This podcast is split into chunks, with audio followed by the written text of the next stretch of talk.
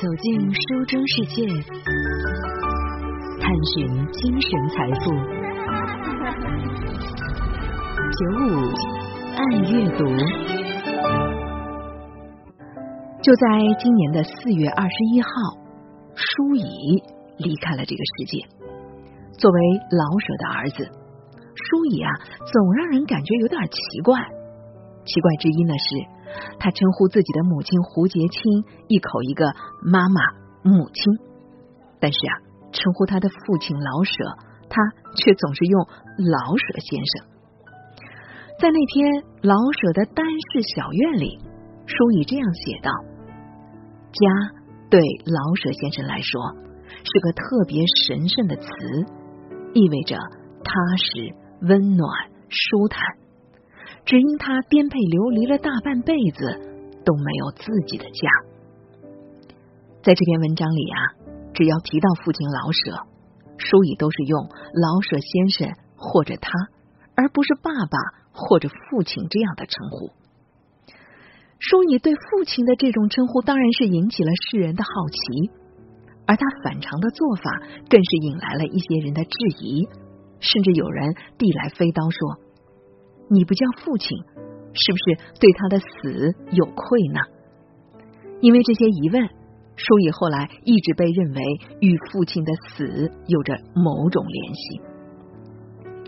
面对种种疑问，舒乙不得不站出来解释自己称父亲为老舍先生的缘由。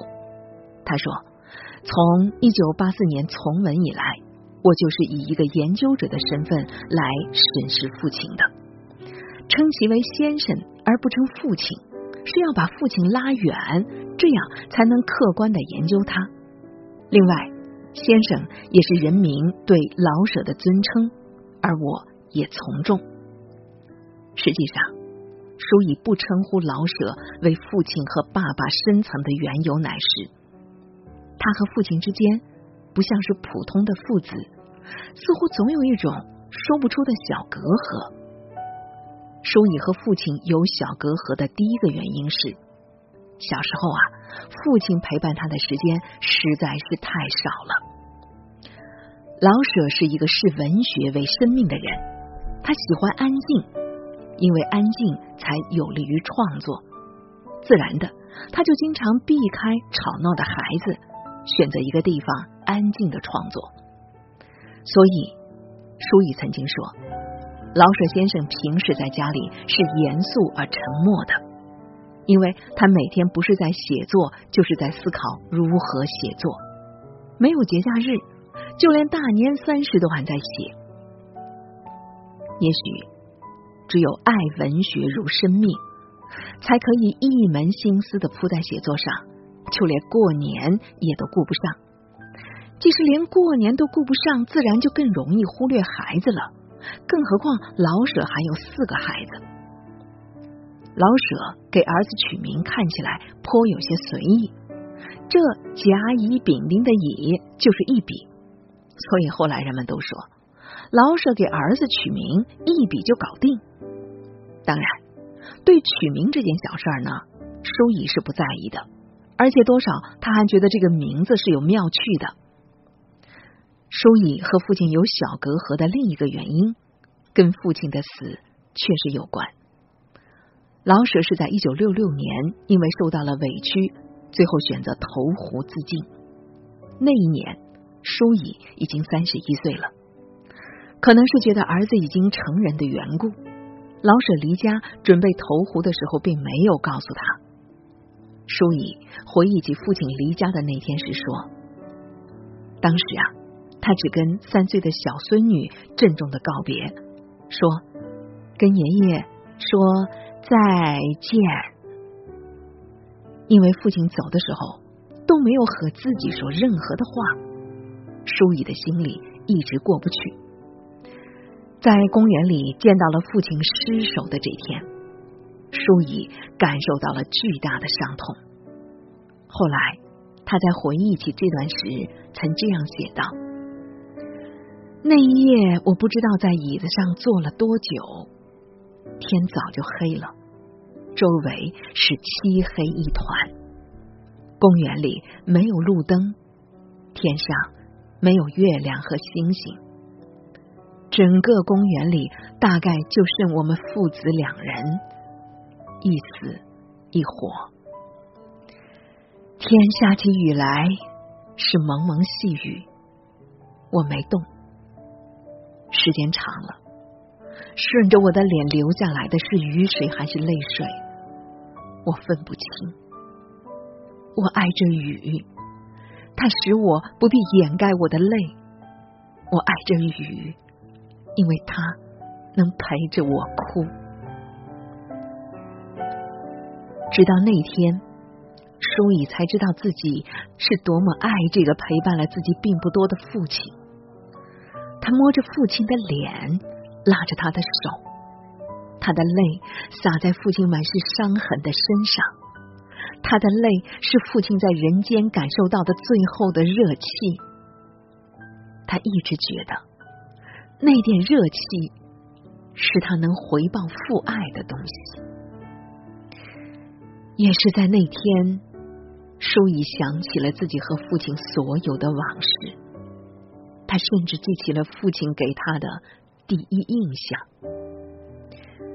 父亲老舍第一次给舒乙留下印象，大概是在他两岁的那年。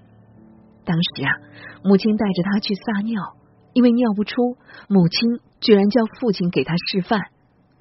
父亲走来示范了以后，母亲说：“小乙啊，尿泡泡，爸爸也尿泡泡，你看你们俩一样。”是这一次示范，舒乙才明白，父亲。和他一样。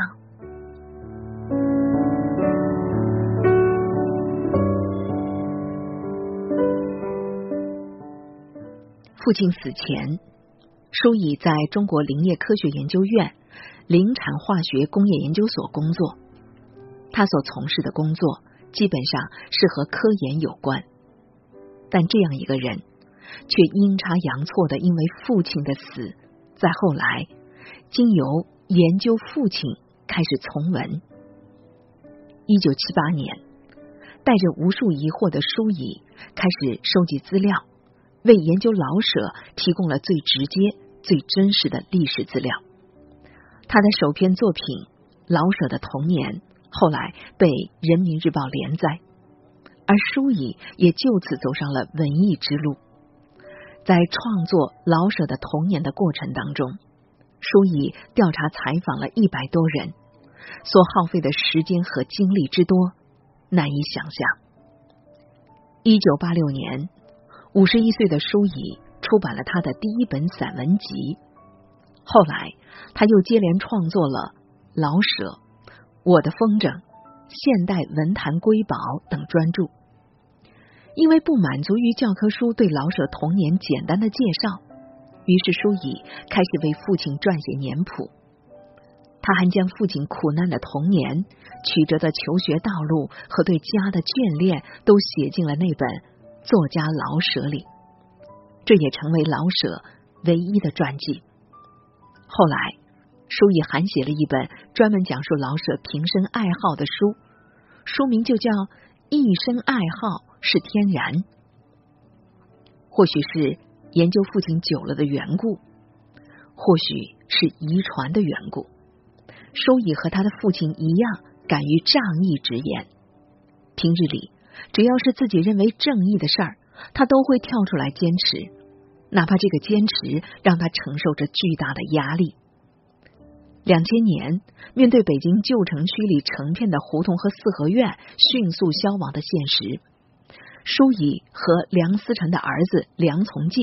还有弥松仪以及李燕等人联合提出了保护北京历史文化名城的十项紧急建议。当时这十项建议与政策并不符合，可是为了保护文物，为了保护老北京，舒仪等人没有丝毫的犹豫。于是，他们的建议引发了强烈反响。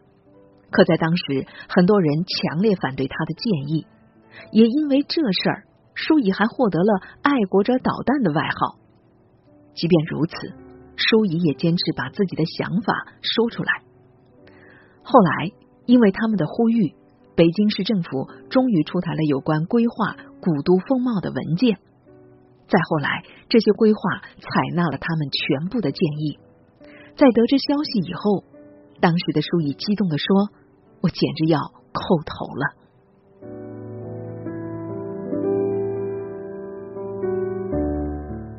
像是宿命一般的，在从科研转入文学创作以后，舒乙又爱上了绘画。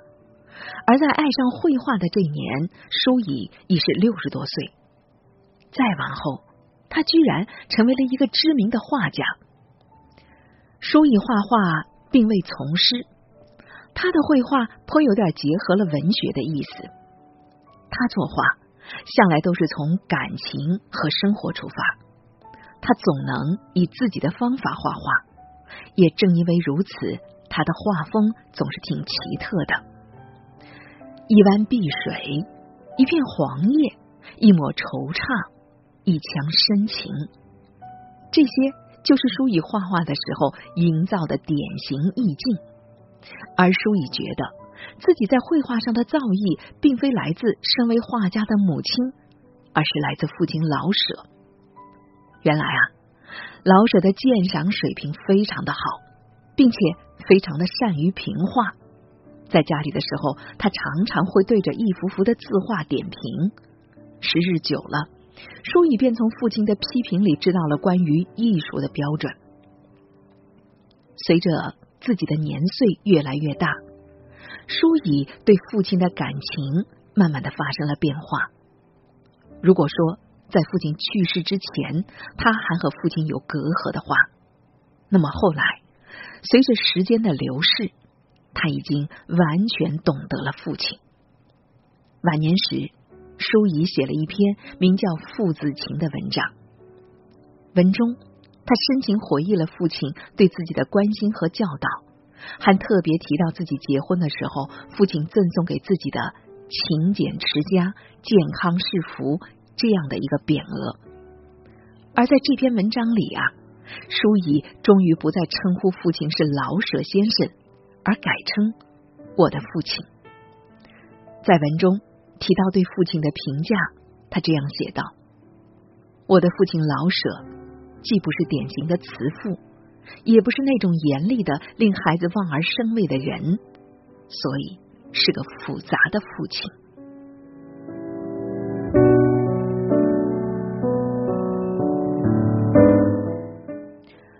二零一三年，舒乙被诊断出患有肾癌，此时。预感自己时日无多的他，第一时间想到的不是自己，而是父亲留给他们的文物。这些文物包括了齐白石的《蛙声十里出山泉》，傅抱石的《铜印图》，林凤眠的《川江图》等二十幅精品的字画。经过商议以后，舒乙决定把这些珍贵的文物捐赠给中国现代文学馆。捐赠时，他说：“当我们老的时候，就要考虑这笔画的归属的问题了。”在这之前，舒乙无偿捐献的老舍的《四世同堂》的珍贵手稿，已经成为中国现代文学馆的镇馆之宝。在舒乙看来，国家才是这些珍贵文物最终的归宿，而这也一定会是父亲的意思。他说。父亲的笔名“舍玉”，就是给出去、给予的意思。再说，捐出来、展出来，也是父母对我们的家教。在这一点上，舒乙无疑和父亲老舍一脉相承。老舍先生在世时就一直有着乐观的生活态度、严肃求新的创作观，在对待名利上，舒乙和父亲一样，非常的恬淡。虽然舒乙从一九八四年开始从事文艺工作，但他在文化界从来不标榜自己是老舍的儿子，更不靠父亲吃饭。如果有人介绍他的时候说这是老舍的儿子，他总会说是谁的儿子并不重要。一个人如果靠父辈吃饭，是不可能在社会上站住脚的。老舍先生是大作家，做他的儿子很有压力。但同时也是一种很好的动力。我经常提醒自己要再努力一些，要夹着尾巴做人。在一次公开的讲话中，舒乙在谈及父亲的时候，充满了深情的说：“我对自己生在这样的一个家庭，满怀感恩之情。感谢父亲对我的影响，他是一个正直的人，他热爱生活，热爱朋友和周围的人，特别能够同情他人。”愿意帮助别人，舒乙可能没想到，正直、热爱生活、热爱朋友、同情别人、愿意帮助别人这些父亲的优点，后来也都成为他身上的特点。这样的舒乙，不愧为老舍先生的儿子。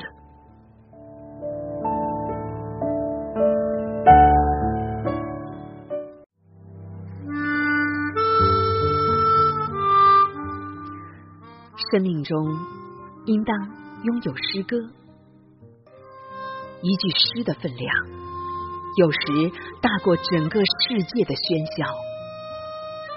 有没有那样一首诗，在你的心底正轻声吟诵？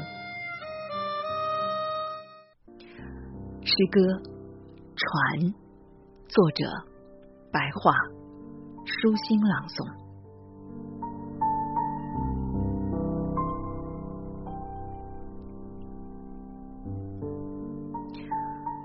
我有过多次这样的奇遇，从天堂到地狱，只在瞬息之间。每一朵可爱温柔的浪花，都成了突然崛起、随即倾倒的高山。每一滴海水都变脸变色，刚刚还是那么美丽。蔚蓝，漩涡纠缠着漩涡，我被抛向高空，又投进深渊。当时，我甚至想到过轻生，眼前一片苦海无边，放弃了希望，就像放弃了舵柄。在暴力之下，只能沉默哀叹。今天，我才有资格嘲笑昨天的自己，为昨天落叶似的惶恐感到羞惭。虚度了多少年华，船身多次被礁石撞穿。千万次在大洋里撒网，才捕获到一点点生活的经验，才恍然大悟啊，道理原是如此浅显。你要航行吗？必然会有千妖百怪出来阻拦。暴虐的欺凌是他们的游戏，制造灭亡是他们唯一的才干。命中注定，我要常常和他们相逢，因为我的名字叫做船。面对强大于自身千万倍的对手，能够援救自己的。只有清醒和勇敢，恐惧只能使自己盲目，盲目只能夸大魔鬼狰狞的嘴脸。也许我的样子比他们更可怕。当我以生命相拼，一往无前，只要我还有一根完整的龙骨。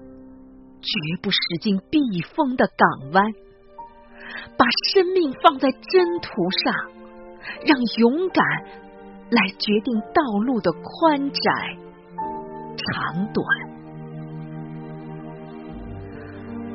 我完完全全的自由了。船头成为埋葬他们的铁铲，我在波浪中有节奏的跳跃，就像荡着一个巨大的秋千。即使他们终于把我撕碎，变成一些残破的木片，我不会沉沦，绝不，我还会在浪尖上飞旋。后来者还会在残片上认出我，未来的诗人会喟然长叹。这里有一个幸福的灵魂，他曾经是一艘前进着的航船。